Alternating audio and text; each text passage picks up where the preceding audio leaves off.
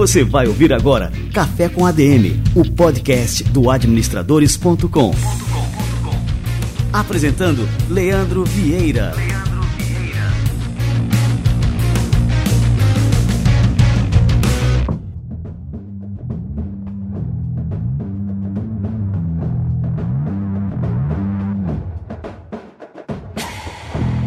A gente fala muito sobre acelerar aqui no podcast, né? Acelerar os negócios, acelerar a carreira, acelerar a sua empresa, acelerar para encontrar novas oportunidades. Hoje quero falar sobre acelerar no sentido mais literal da palavra. Que tal acelerar o novo Nissan Sentra? O novo sedã da Nissan chegou para revolucionar a categoria, viu? Um carro que é do seu jeito em cada detalhe porque tem muita sofisticação e exclusividade em tudo no acabamento premium dos bancos e do painel, na saída do ar-condicionado inspirado em turbinas de avião, no design mais esportivo e arrojado, com linhas agressivas e muita tecnologia para facilitar o seu dia a dia e proteger você com mais de 20 itens de segurança. Com esse carro, sua vida vai acelerar mais rápido, hein? Perfeito para você que procura sofisticação em tudo. Olha só, agende seu test drive, vai lá na concessionária testar o novo Nissan Sentra e provar que tudo isso é verdade. Novo Nissan Sentra, do seu jeito em cada detalhe.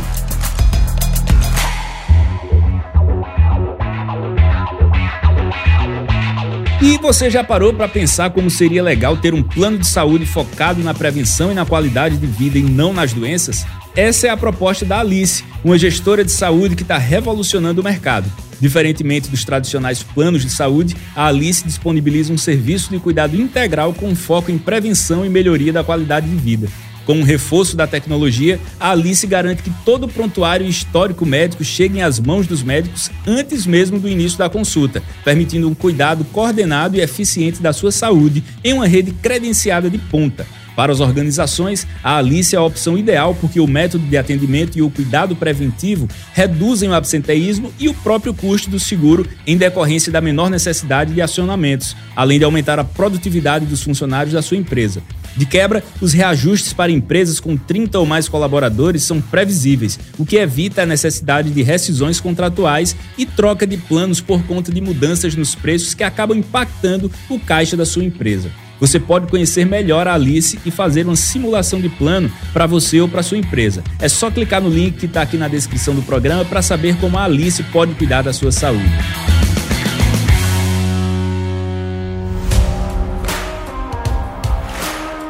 Quem acompanha as entrevistas aqui no Café com a DM sabe que só existe uma coisa que permanecerá constante nos próximos anos, que é a necessidade de aprender.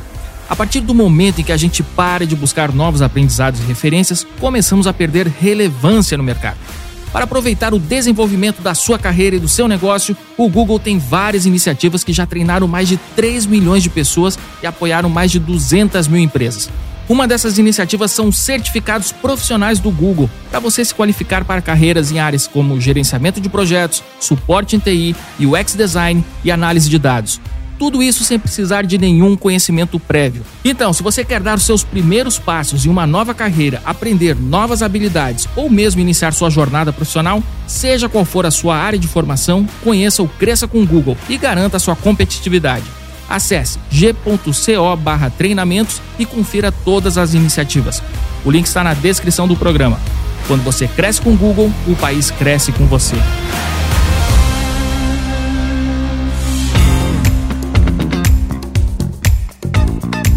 E hoje eu tenho um recado da EQI para você. Proteger seu dinheiro e seu patrimônio deve ser prioridade esse ano. E para te ajudar nessa tarefa, a EQI realizará a Money Week, evento 100% online e gratuito em que você poderá aprender mais sobre o mundo dos investimentos com as maiores autoridades do mercado financeiro. A Money Week foi um tremendo sucesso nas edições anteriores e desta vez focará nos primeiros 100 dias do novo governo. Na Money Week, especialistas discutirão os rumos da agenda econômica, os pontos positivos e negativos e o mais importante, como tudo isso pode impactar seus investimentos e onde aplicar seu dinheiro para obter melhores retornos. Com essa leitura do panorama completo da economia brasileira, você sairá mais preparado para lidar com as incertezas e adversidades que o cenário macroeconômico impõe. Então anota aí na sua agenda. Dias 2 e 3 de maio, Money Week 100 dias de governo. O evento, eu repito, é online e gratuito. Para participar, basta se inscrever no link que vou deixar aqui na descrição, beleza? A gente se encontra lá.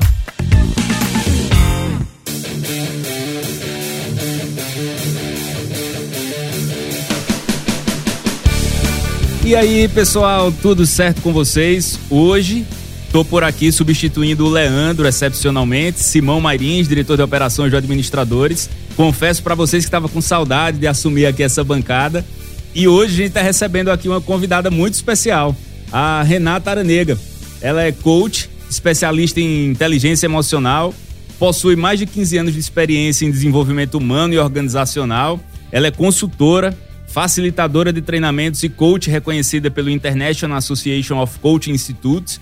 É especialista em inteligência emocional, certificado em instrumentos de negociação e gerenciamento de conflitos, formada em mediação de conflitos pelo Ecosocial, é sócio fundadora da consultoria Wales e ela é também uma das experts, colunista lá no Administradores, expert do Administradores Premium. É um currículo muito longo, extenso, bonito e traduz um pouquinho da competência da Renata que a gente vai explorar melhor aqui nessa conversa, não é, Renata? Seja muito bem-vinda. Olá, estou muito feliz de estar aqui com você, Simão, feliz de participar desse programa do Administradores. A gente já vem trabalhando aí de longa data e um prazer, um prazer estar aqui em mais esse momento com vocês. Pô, que bom. Eu estava ansioso para receber você aqui no Café com a DM hoje, Renata, é, porque o tema que a gente vai abordar é um tema que, além de ser um tema que a gente aqui no Administradores tem trabalhado com muita ênfase e atenção nos últimos anos, é um tema que ele é essencial para as organizações, para as pessoas, que são as emoções. A gente fala em gestão de emoções, a gente vai falar em gerenciamento de estresse, a gente vai falar em saúde emocional. E aí, para a gente começar, eu queria que você falasse um pouco sobre o seguinte: você trabalha já há anos com educação corporativa e tem bastante ênfase nesse seu trabalho no tema de gestão de emoções, mas recentemente tem trabalhado muito com o gerenciamento de estresse e saúde emocional, inclusive nesse pós-pandemia, não é? que acho que foi uma demanda crescente nas organizações também. E eu queria que você falasse um pouco como é que ao longo desse tempo o tema evoluiu, a forma como as organizações e as pessoas tratam do tema evoluiu. É, eu lembro que não muito tempo atrás falar em emoções, em sentimentos, inteligência emocional era considerado besteira, era algo não essencial e hoje isso ganhou uma importância muito grande. E aí eu queria que você falasse um pouco sobre isso. Sabe que eu fiz um. Foi um túnel do tempo que aconteceu aqui na minha cabeça, que você fez a pergunta e eu comecei a pensar quando foi a primeira vez que eu comecei a falar sobre inteligência emocional. E na verdade eu me recordei de quando eu estava trabalhando numa grande multinacional e era comum eu escutar o seguinte: aquele executivo, ele é incrível, ele entrega resultado, mas ele não tem inteligência emocional. E eu escutei muito, mas muitas vezes essa frase, essa expressão é acontecendo no dia a dia, e eu me lembro de a gente utilizar desde então um instrumento internacional, um instrumento canadense para avaliar a inteligência emocional dos executivos. A gente só utilizava esse instrumento com diretores para cima, justamente porque era um instrumento canadense. Aliás, ele é um instrumento canadense que eu vinha me certificar mais tarde. E nós tínhamos achados muito importantes do que de fato implicava nessa percepção das pessoas sobre o que era ou não ter inteligência emocional. E normalmente estava muito relacionado a baixo controle do impulso, estava muito relacionado a gerenciamento do estresse. Então, tudo começou lá em 2010, quando eu comecei a ouvir muito essa frase, e em 2015 eu comecei a me dedicar mais para o estudo da inteligência emocional. Foi quando eu também me certifiquei nesse instrumento canadense para avaliar a inteligência emocional dos executivos. E o que eu venho percebendo que antes era algo que a gente ouvia falar pouco, a inteligência emocional se transformou em algo que é costumeiro. Então, de uns anos para cá, é, eu tenho trabalhado com bastante fluidez nesse tema dentro das organizações, mas confesso para você que ainda é algo muito estigmatizado porque nós somos treinados para utilizar muito o nosso lado esquerdo do cérebro, que é o lado lógico, da razão, o lado numérico, e muito pouco para a gente exercitar o nosso lado direito do cérebro, que tem a ver com a criatividade, com a inovação, com as emoções. Então, por mais que a inteligência emocional venha sendo tratada de uma forma mais amigável nos últimos anos, ainda tem bastante preconceito em relação.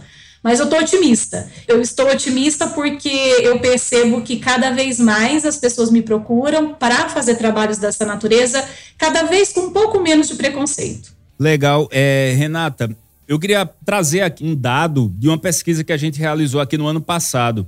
Por ocasião do Setembro Amarelo de 2022, a gente realizou no Administradores um levantamento sobre saúde emocional antes de tudo, me impressionou a aderência que a gente teve na pesquisa. Foi uma participação muito alta, acima do previsto.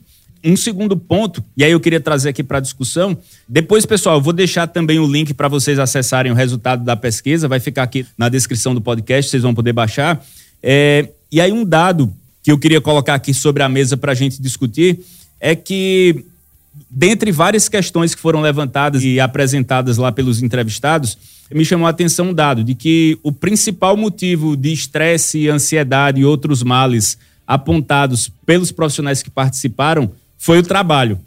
É, eles, teve gente que citou relacionamento pessoal, ah, questões financeiras, mas o trabalho ele estava sempre mais relacionado, superou até os problemas financeiros, né? É, e eu queria que você falasse um pouco sobre isso. Por que é que nós nos tornamos um mundo tão estressado? é, o trabalho se tornou mais estressante é, e o que é que a gente pode fazer para contornar esse problema. Tá. Estou aqui até pensando sobre uma outra pesquisa que eu vi há algum tempo atrás, e até tenho discorrido bastante sobre essa pesquisa, que quando a gente fala ainda de trabalho, existem três fatores que são cruciais. Primeiro, tem a ver com a própria sobrecarga de trabalho. As pessoas dizem que estão sobrecarregadas, que trabalham muitas horas. Tem um outro aspecto que é muita pressão por resultados, por metas, e a régua está cada vez mais elevada. Você alcança uma meta, daí seta uma nova expectativa, metas cada vez mais desafiadoras, e eu diria que não só é, metas desafiadoras, mas metas muitas vezes irrealistas. Então, excesso de trabalho, pressão por resultados e metas cada vez mais irrealistas, somado também com a sensação, o terceiro ponto aqui, a sensação de precisar estar disponível o tempo todo.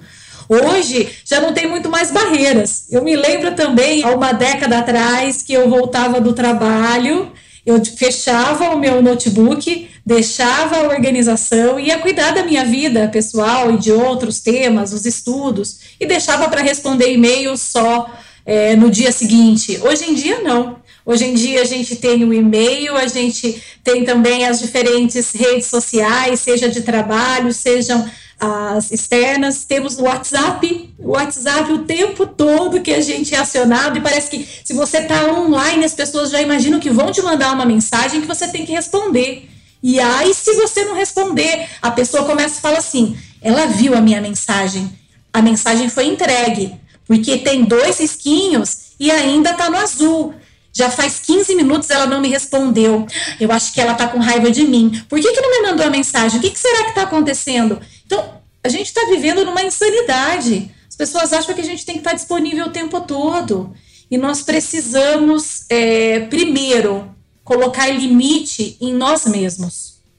Porque outro dia eu estava até escutando, quando eu estava conduzindo um workshop dentro de uma organização, que a pessoa dizia o seguinte: Renata, eu fico tão estressada que eu não consigo dormir direito. E quando eu durmo, eu acordo várias vezes de madrugada. E sabe o que, que eu faço? Eu pego o meu telefone e vou ver se alguém mandou um WhatsApp para mim. Porque eu vou, mesmo que for de madrugada, eu vou responder para não deixar a pessoa esperando. Então eu quis enfatizar esse terceiro aspecto, porque é um aspecto que eu tenho visto que tem implicado em muito estresse dentro das organizações, essa sensação de que já não tem mais barreira, já não tem mais limite. Trabalho, vida é o tempo todo, manhã, tarde, noite, final de semana, nas férias. E eu acho que a gente precisa olhar então para as questões e a relação que a gente estabelece com o trabalho de um outro lugar. A gente está precisando ressignificar a nossa relação com o trabalho, senão, de fato, o estresse ele vai ficar cada vez maior e insustentável. Sim. Eu tenho a impressão, em conversas com clientes nossos, com alunos da nossa plataforma, com colunistas, com parceiros. É, sempre que eu tenho uma conversa, ou então a gente vai analisar um cenário para preparar um, um, um treinamento ou alguma dinâmica, e a gente vai já falar sobre isso daqui a pouco, a percepção que a gente tem é de que muitas vezes o estresse, o, o, clima de estresse, esse descontrole emocional coletivo que a gente tem em alguns cenários, ele está muito relacionado a falhas de processos, dificuldades de organização do tempo. Então, às vezes eu tenho muito a impressão de que a gente tem um descompasso na gestão em si e que isso cria, gera como consequência esse estresse, essa dificuldade. Então, é, eu queria que você falasse um pouco sobre quão importante é, num processo em que você identifica que tem uma situação que precisa melhorar o controle do estresse, fazer esse alinhamento com todas as equipes e ter o envolvimento da liderança também. Então,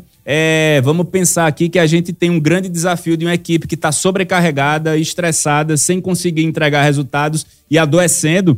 É, e aí, qual é o papel do líder nesse cenário? Qual é a função que ele tem de organizar a situação, resolver os outros problemas para que um treinamento ou uma dinâmica, ou seja lá o que for que venha a ser realizado para atuar no sintoma né, e na consequência do problema, ele se tenha uma efetividade né, e no longo prazo se mantenha. Né? Queria que você falasse um pouco sobre isso, o papel do líder. É, ao te ouvir falar, eu comecei a pensar sobre o como que a nossa agenda no dia a dia está insana. Eu trabalho com algumas empresas e o que eu percebo, se no passado a gente colocava reuniões de uma hora de duração, agora as reuniões têm 30 minutos. Daí as pessoas começam lá desde 8 horas da manhã, reunião das 8 às 8 e meia, das 8 e meia às 9, 9 às 9 e meia. É, e isso vai até o final do dia. Isso é insustentável. E você falou na palavra processo, e eu queria falar sobre hábitos e rotinas. Então, é, a primeira coisa, eu acho que a gente tem que olhar se os hábitos e as rotinas que a gente estabeleceu no dia de trabalho, se elas são sustentáveis em longo prazo, se elas são saudáveis. Então, uma prática que eu acho que é super importante e tem que começar pelo líder no sentido de dar exemplo é Vamos marcar reunião, mas vamos deixar 10 minutinhos entre uma reunião e outra. Vamos ter espaços, vamos respeitar a agenda da pessoa, os espaços que a pessoa coloca na agenda dela, porque a hora que você vê, é, a pessoa é convidada para reuniões, duas, três reuniões ao mesmo tempo. Isso é insustentável. Por que, que eu digo isso?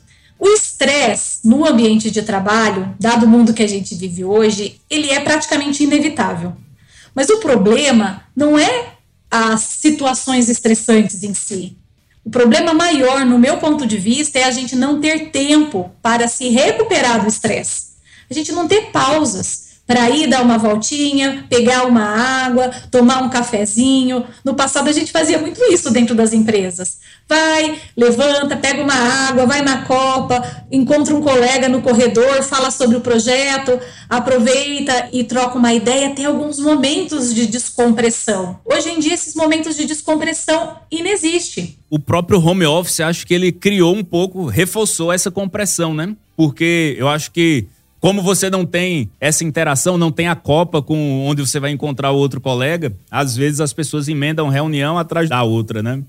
Isso, então eu acho que o primeiro passo, né? Você me perguntou qual que é o papel do líder. Então, acho que o papel do líder, num primeiro momento, é chamar a equipe para que a equipe possa falar como que tá, né? O que está acontecendo nessa equipe, como que a equipe está se sentindo, quais são as necessidades que não estão sendo atendidas, ter realmente alguns encontros de team building mesmo, para que as pessoas possam falar o que está funcionando, o que, que não está funcionando, e estabelecer algumas regras, algumas regras de ouro. Quinta-feira passada, inclusive, a gente estava fazendo justamente as regras de ouro de um time, é um time de lideranças que está no momento extremamente desafiador. Muita cobrança, muita sobrecarga de trabalho, a sensação de ter que estar disponível o tempo todo. E ficamos um dia todo com essa equipe para definir as regras de ouro. Quais são as regras de convivência desse time? Lá tinha um monte de coisa interessante. Eles falaram sobre as pausas para dar feedbacks, falaram sobre realmente ter momentos para respirar na agenda, por que não até mesmo colocar práticas de respiração em algumas reuniões. E algumas coisas eles estabeleceram, por exemplo, de sextas-feiras à tarde, deixar essa sexta-feira é, bloqueada, não marcar nenhuma reunião, justamente para que as pessoas possam usar essa sexta-feira à tarde para planejar a semana seguinte, entender quais foram as pendências da semana que ficaram para trás, para que a pessoa sinta que ela tem um espaço para colocar a agenda profissional dela, a vida dela em ordem, para não ter que levar isso para o final de semana. Além disso, eles definiram o seguinte: olha, a nossa agenda está tão complicada ultimamente que a gente tem marcado reuniões 7 horas da manhã, antes das 8 horas da manhã. Então, olha, não vamos marcar reuniões fora do espaço das 8 às 5 horas da tarde. Isso para dizer o seguinte: a pessoa líder, ela não precisa ter todas as respostas. Não está só a cargo da liderança criar um ambiente de segurança psicológica, um ambiente saudável para todo mundo. É papel da liderança, sim, olhar para esse tema, criar condições para que eles possam dialogar livremente sobre isso.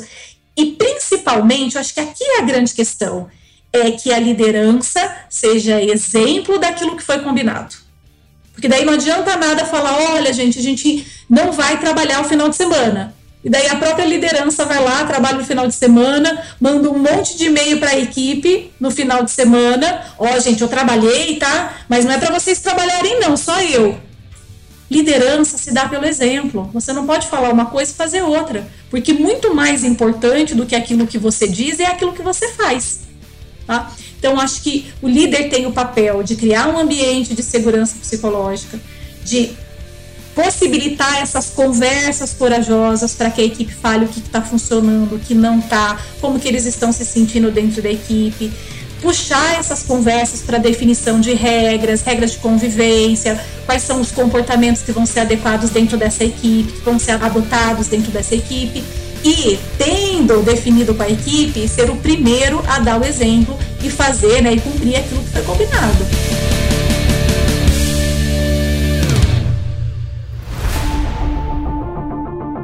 Deixa eu falar aqui agora uma outra coisa.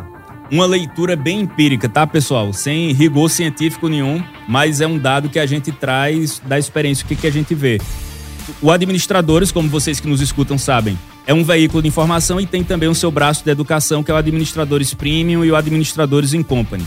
O nosso curso de maior sucesso é o Leadership Masterclass, que é um curso que foi criado pelo Daniel Goleman.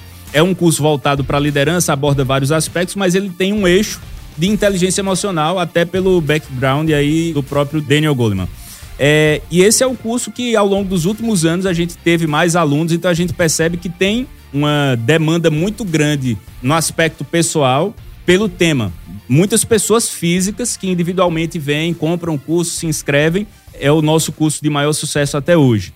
É, e eu tenho também recebido, principalmente depois da pandemia, muitas demandas personalizadas, específicas para o corporativo, para a empresa, seja para ações de team building, seja para é, dinâmicas de sensibilização e inteligência emocional. É, e você, Renata, é uma das nossas parceiras nesse trabalho que a gente faz é, para o atendimento personalizado às empresas. E eu queria que você falasse um pouco sobre quais são as modalidades de atividade, de treinamento que existem, o que é que as empresas podem fazer para trabalhar a inteligência emocional com as suas equipes. As possibilidades, Simão, são inúmeras. Eu posso te dizer o que eu tenho feito aí ao longo desses anos seja rodas de conversa, para a gente falar efetivamente o que, que é inteligência emocional, qual a importância da inteligência emocional no nosso dia a dia. E, inclusive, tem dados que demonstram que a inteligência emocional corresponde a cerca de 60% do desempenho de um profissional em toda e qualquer função. Eu gosto muito de fazer a, a analogia de um carro. Imagine que você tem um carro 1.0. O motor 1.0 seria como se fosse o nosso potencial intelectual, o nosso QI. Mas 1.0, ele pode ficar dentro da garagem ou ele pode rodar. Se você pega esse carro 1.0 e você roda ele, Brasil inteiro, Brasil afora, esse carro está produzindo bastante, legal. O que, que, faz esse carro sair da garagem? É inteligência emocional, de um modo geral, tá? Eu estou falando de uma forma muito simplista. Mas imagine também se você tem um carro 4.0, tá? Esse carro 4.0, como se fosse o seu potencial intelectual, o seu QI, esse carro 4.0, ele não sai da garagem nunca, ele não produz nada. Provavelmente é porque, se a gente for fazer uma correlação, estaria ligado à inteligência emocional. Talvez a inteligência emocional dessa pessoa que tem esse motor 4.0, ela não está bem desenvolvida. Então, a boa notícia que a gente tem aqui é que a inteligência emocional ela pode e deve ser desenvolvida continuamente ao longo da vida. Quanto mais a gente desenvolvê-la, mais performance, mais bem-estar vai ter. Então, o primeiro passo é a gente trabalhar dentro das organizações, o que, que é a consciência, sobre o que, que é inteligência emocional. Eu uso o modelo do IKI 2.0, que é aquele modelo da Multi Health System canadense, para explicar o que é inteligência emocional normalmente. E é uma soma de 15 habilidades emocionais que estão alocadas em cinco dimensões a dimensão autopercepção, que é como eu percebo as emoções em mim mesmo, a dimensão autoexpressão, que é como eu expresso as minhas emoções para o outro de uma forma que seja positiva, que eu digo o que eu quero dizer, eu expresso o que eu preciso expressar sem ser agressivo. Um outro aspecto da inteligência emocional tem a ver com a dimensão interpessoal, os relacionamentos, como que eu sou capaz de manejar e de gerenciar os meus relacionamentos. A quarta dimensão tem a ver com as tomadas de decisão, como eu gerencio todas as outras dimensões anteriores para tomar decisões assertivas e não impulsivas. E tem um quinto aspecto que é o gerenciamento do estresse. E no gerenciamento do estresse está contida as habilidades como a tolerância ao estresse, a flexibilidade e também o otimismo. Quanto mais otimista, mais a gente é capaz de gerenciar o nosso estresse de um modo geral. Então, o que é inteligência emocional, como que ela se apresenta e possibilitar discussões dentro da empresa para que as pessoas possam compreender quais das habilidades emocionais que elas já têm bem desenvolvidas e quais são as outras habilidades emocionais que, se a pessoa desenvolver, ela vai conseguir turbinar a performance dela. E não só a performance, mas o bem-estar. Quando eu falo desse modelo de 15 habilidades, e eu não vou entrar em cada uma dessas habilidades, seria cansativo, seria redundante, mas quando eu olho para essas habilidades e penso em desenvolvê-las, o grande objetivo é ter não só produtividade, mas ter bem-estar também, ter uma sensação de felicidade. E, segundo essa metodologia que eu utilizo, esse instrumento que eu utilizo, a felicidade ela está intimamente relacionada, é um subproduto da inteligência emocional. E está intimamente relacionada ao quanto que a pessoa percebe que ela tem com quem contar e em quem confiar, tem a ver com os relacionamentos também com a autorrealização, o quanto que a pessoa se sente engajada num propósito, o quanto que ela sente vontade de se desenvolver continuamente na vida, na carreira, o quanto que aquilo em que ela está fazendo hoje gera valor para ela, tem significado. Tem um outro aspecto que é o otimismo, que eu já falei sobre ele. Quando a gente encara a vida de uma forma mais otimista, fica mais fácil também de a gente ser feliz. E um quarto aspecto que é a autoestima o quanto que a pessoa se valida, ela é capaz de reconhecer seus pontos fortes, reconhecer seus pontos fracos. E nesse ponto, Simão, eu queria fazer um adendo. É impressionante o número de pessoas que dizem para mim o seguinte, Renata, eu não conto para ninguém isso, mas sabe o que, que é a verdade? Eu muitas vezes me sinto uma fraude a gente fala hoje muito da síndrome da impostora para as mulheres, e isso é um capítulo à parte, não vou falar sobre isso, porque tem muito a ver também com o machismo estrutural, mas eu diria sobre o síndrome do impostor que existe em cada um de nós, seja homem, mulher ou qualquer outra pessoa. Essa sensação de não ser bom bastante, esse medo de não ser aceito, de ser ignorado, de ser humilhado. Então, a autoestima é um aspecto essencial para a gente trabalhar dentro das organizações uma autoestima realista. Não é aquela autoestima em que a gente fica o tempo todo dando parabéns para a pessoa, muito pelo contrário, a gente reconhece quando tem que reconhecer e a gente traz o feedback também, um feedback assertivo, mas acolhedor ao mesmo tempo, para que a pessoa enxergue aonde ela precisa melhorar, o que ela precisa fazer diferente, melhor. Então, trabalhar a inteligência emocional, trabalhar os aspectos da felicidade, que vão ajudar a contribuir com uma felicidade corporativa, trabalhar programas também dentro da organização para que as pessoas compartilhem práticas de gerenciamento do estresse. Nunca se falou tanto sobre burnout. No começo do ano passado, né, burnout tem um CID, né, tem um código como doença ocupacional, então nunca se falou tanto sobre burnout, então nós precisamos criar espaços, rodas de conversas para falar e trocar boas práticas de como gerenciar melhor o nosso estresse no dia a dia, como que a gente cria um espaço de segurança para que as pessoas também possam compartilhar as suas dores, as suas necessidades, criar espaços para que as pessoas aprendam a importância de respirar, de fazer a meditação, a importância de fazer terapia, por que não? Isso ainda é muito estigmatizado, as pessoas ainda têm vergonha, acham que terapia é coisa para quem está com problemas mentais, e eu diria que terapia ou análise é algo que deveria ser incorporado no dia a dia das pessoas, assim como atividade física e uma alimentação saudável. Está tudo interligado, né? E que juntos contribuem para o gerenciamento do estresse. Cuidar da mente, cuidar das emoções, cuidar do corpo. Também não adianta a gente falar de inteligência emocional, de saúde emocional, sem pensar no corpo, nos cuidados com o corpo, porque tudo interligado, né? Corpo são, mente são e vice-versa. Exato. E você usou uma analogia lá no começo da sua resposta, e eu queria aproveitar e pedir licença para fazer uma outra analogia aqui também, para complementar com um ponto. Enquanto você falava, eu eh, relembrei duas entrevistas que eu vi recentemente. Eu nem sou um grande fanático de futebol, mas acompanhei por um bom tempo e de vez em quando gosto de rever algumas coisas, algumas entrevistas de jogadores que eu gostava de acompanhar. Tem dois trechos de duas entrevistas diferentes que cabem muito como exemplo aqui. Uma delas é uma entrevista do Ronaldo, Ronaldo Fenômeno, que a gente sabe, quem viveu um pouquinho ali na década de 90, sabe o que foi a Copa de 98, que o Brasil perdeu para a França e que houve um problema com o Ronaldo, que ele teve uma convulsão e que ele fez vários exames e não foi constatado nada físico e ele diz até hoje, em todas as entrevistas, que foi um pico de estresse porque existia uma cobrança muito grande em cima dele. Em toda entrevista que ele dá, ele faz questão de ressaltar que é muito importante que os clubes eles patrocinem e valorizem acompanhamento psicológico para os jogadores. É uma coisa que ele assumiu como missão desde então e ele sempre fala sobre esse assunto.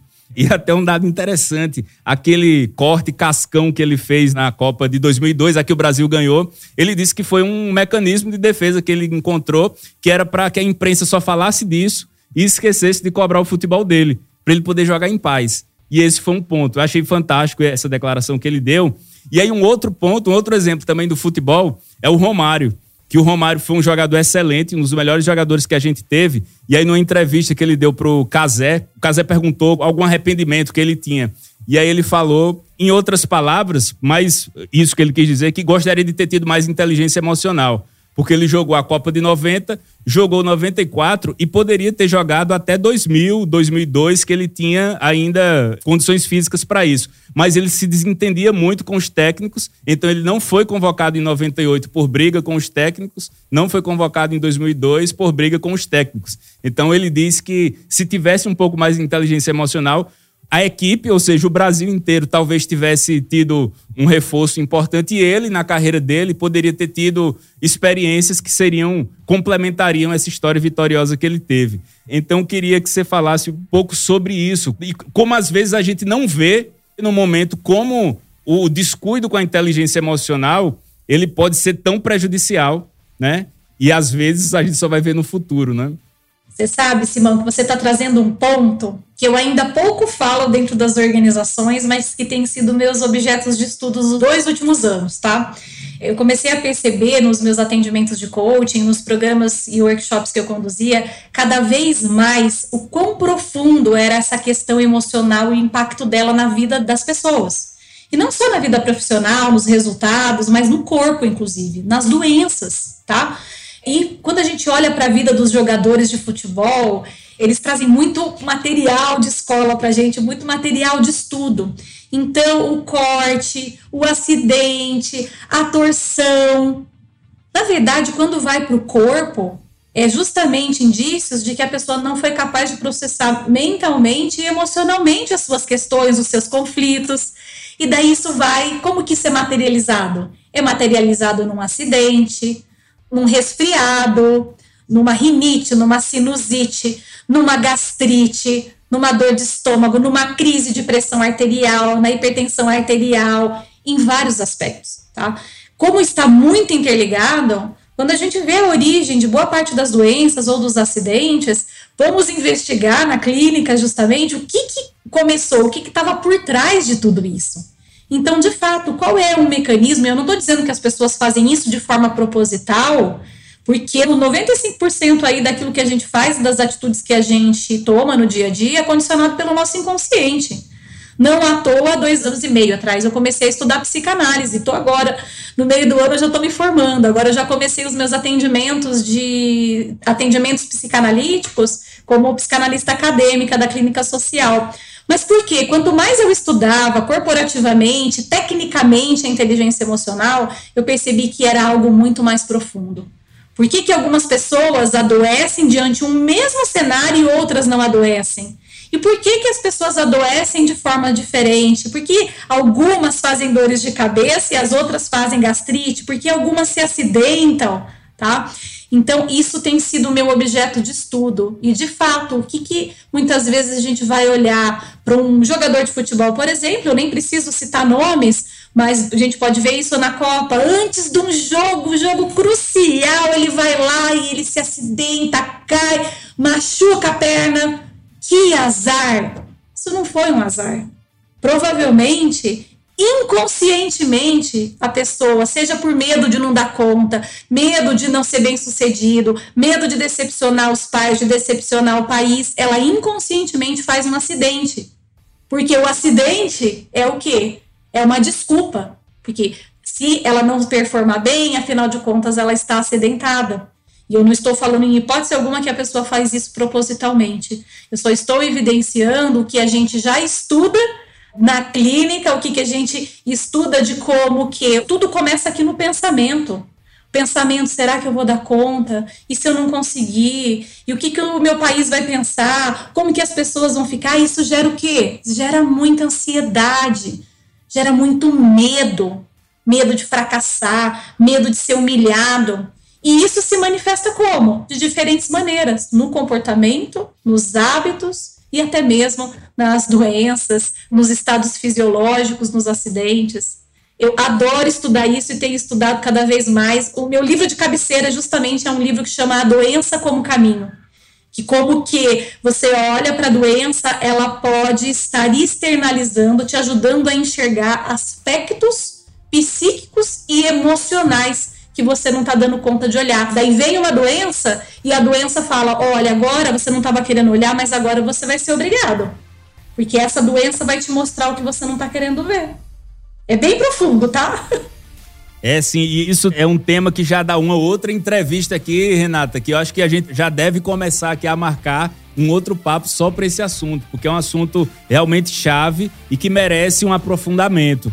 A gente está se encaminhando aqui para o fim do nosso bate-papo, infelizmente, mas antes da gente acabar, você falou em livro e a gente costuma acabar aqui a nossa entrevista com o quadro Livro da Semana. Então a gente sempre pede para o entrevistado sugira um livro, uma leitura. Então pode puxar da estante, da memória, um livro que você acha que é interessante, importante, que você gostaria de recomendar.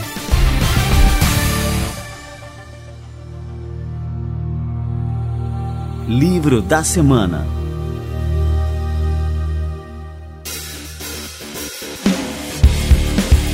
ah, Se a gente pensar em livro simples de leitura sobre inteligência emocional, a Inteligência Emocional 2.0, tá? É um livro que eu bastante recomendo, é fácil, dá um Google, é fácil de achar, Inteligência Emocional 2.0. Um outro livro que é o Descubra Seus Pontos Fortes 2.0 porque ele traz a lógica dos pontos fortes, de como que a gente deveria investir no desenvolvimento dos nossos pontos fortes. Eu gosto de recomendar esse livro porque é um livro excelente para a pessoa ampliar a autoestima dela, para ela olhar aonde estão as forças, aonde estão as fortalezas. Agora, para quem gosta de uma leitura mais profunda, mas que gera bastante discussão e que gera bastante indagações. Esse livro, A Doença como Caminho, é um livro realmente bem profundo, mas já tem que ser para alguém que esteja com uma mente mais aberta para aquilo que vai além da medicina tradicional. Então, A Doença como Caminho é um livro que eu gosto bastante. The Burnout Fix também pode ser da Racinta Jimenez, é um livro novo para falar sobre as questões e como lidar com prevenir, lidar com o burnout. Então acho que fica aí essas quatro dicas de livros, alguns mais técnicos e um mais controverso, vamos dizer assim. Pô, mas fantástico. É, só essa resposta aí a gente já tem um corte pronto aqui pro podcast. Quatro sugestões de livros que você precisa ler sobre inteligência emocional.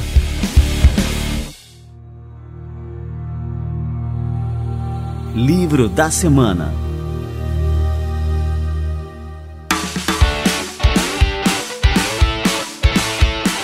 Renata, muito obrigado. Eu queria que pra gente encerrar deixar que você faça suas considerações finais e não esqueça, fale um pouco sobre a Wales. A gente chegou aqui no final da conversa e não falou muito sobre a Wales, que é nossa empresa parceira aqui do Administradores Premium na frente da educação para a área de treinamentos personalizados principalmente na área de inteligência emocional, team building, outras questões aqui também que a gente vai poder detalhar depois. Mas fala um pouco também pra gente nessa despedida aqui, o que é a Wales, o que é que a Wales faz.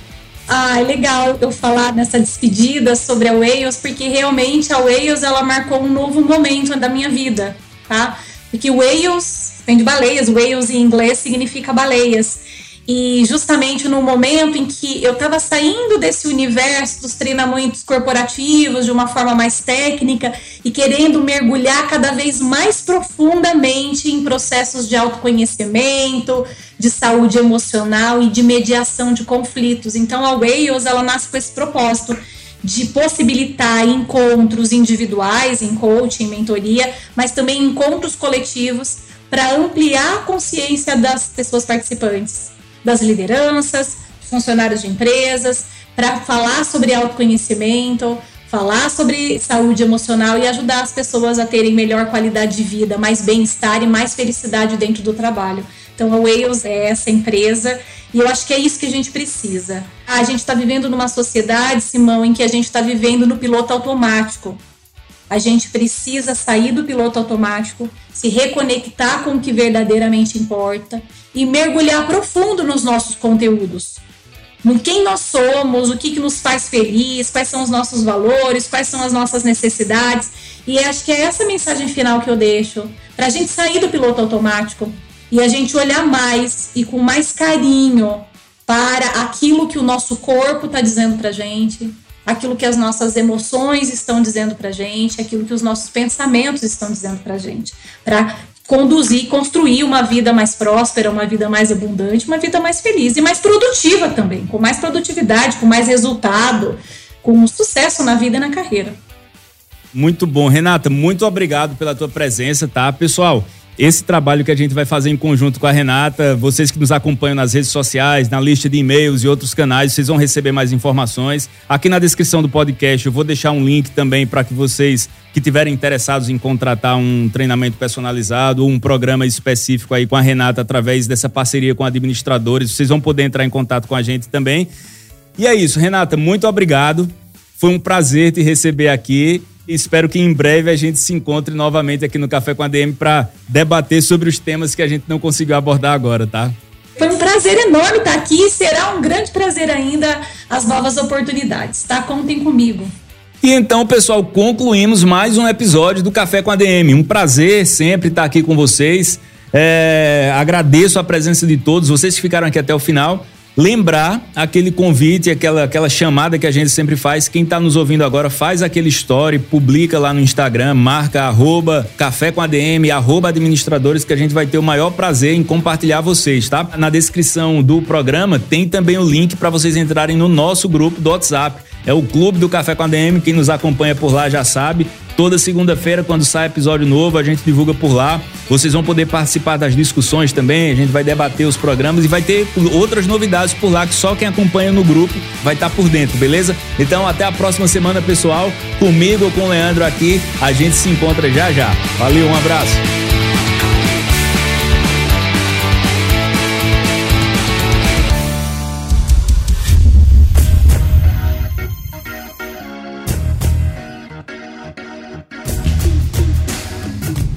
Você ouviu Café com ADM, o podcast do administradores.com.